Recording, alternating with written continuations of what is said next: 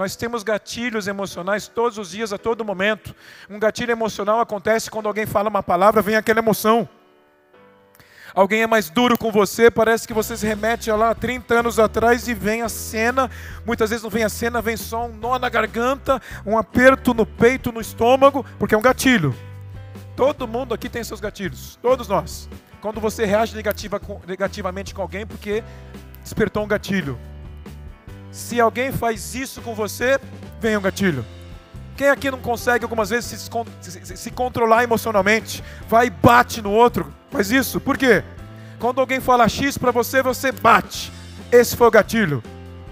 E identificar os gatilhos é primordial para a gente começar a inibir, instalar outros gatilhos. Gatilhos positivos.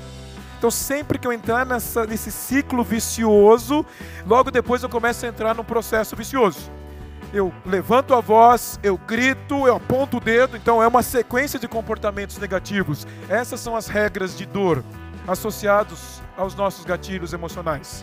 E todo mundo tem. Pensa no comportamento negativo que você tem hoje. Pensa. Esse comportamento ele acontece quando acontece o quê?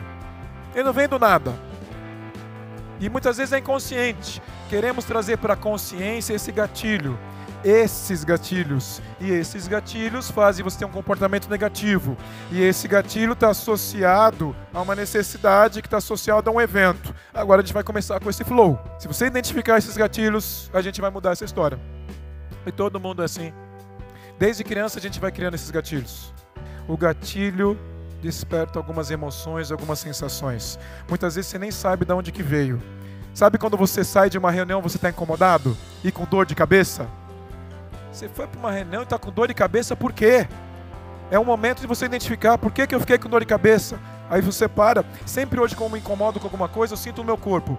falei, opa, por que, que eu estou incomodado? Eu paro, penso, reflito. Aquilo que aquela pessoa falou gerou um pensamento tão rápido que eu questionei, me incomodou, tum, dor de cabeça. O seu corpo não sabe que a dor de cabeça vai te prejudicar. É uma intenção positiva para te ajudar. A dor de cabeça é para te proteger. É maluco isso, mas é como a gente funciona. Então é dar consciência para esses gatilhos. Quando a gente dá consciência para esses gatilhos, mais uma vez, faz parte do nosso manual. Começar a olhar para tudo isso para poder mudar. A gente fica instalando gatilhos negativos nas pessoas constantemente. Olha na matriz familiar quanto que não foi instalado.